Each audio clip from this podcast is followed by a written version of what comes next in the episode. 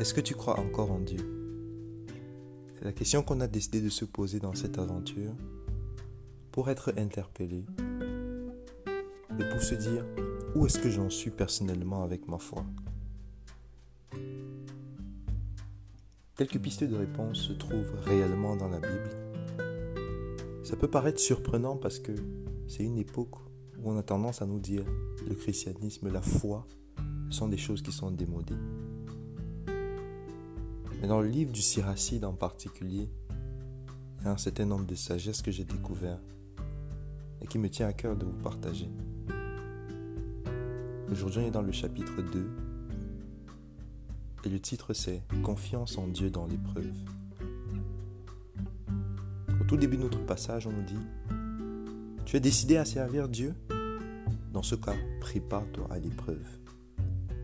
Même Jésus a été tenté dans le désert sa tentation n'était pas des moindres.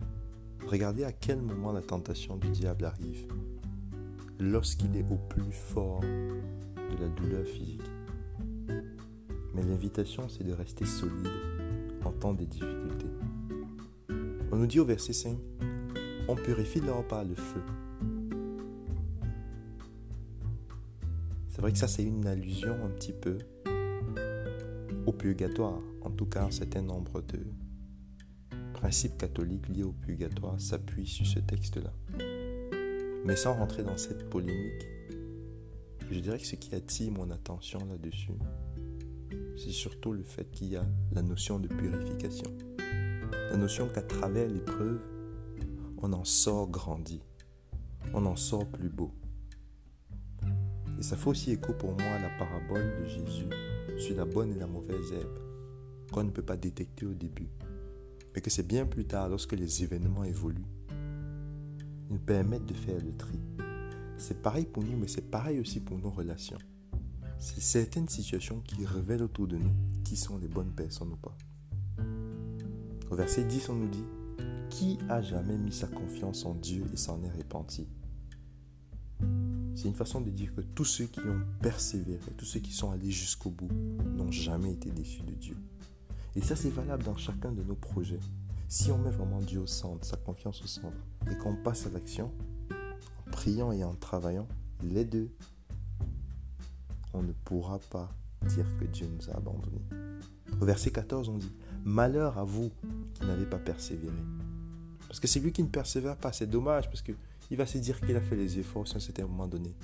Mais parce qu'il a lâché, il perd tout ce qui avait potentiellement de beau devant lui. Au verset 16, on dit, ceux qui craignent le Seigneur cherchent à lui plaire. Et cette vision-là, c'est précisément celle à laquelle moi je m'attache.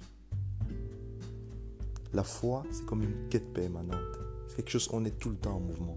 C'est pas quelque chose d'arrêté où il y aurait euh, déjà des principes sacro-saints qui sont écrits dans le marbre et il faut juste les retenir et passer. Non chaque jour en cherchant à être un peu plus sage que la veille. À mon sens, c'est de cette manière-là qu'on se rapproche de la sagesse. C'est en se posant à chaque fois la question, dans telle situation concrète de ma vie, comment je peux réussir à manifester le fait que j'ai une foi, le fait que j'ai un Dieu? Et si à mon sens, on fait cet effort-là, on arrive à vivre une vie différente. C'est tout ce que je vous souhaite. Merci de m'avoir écouté.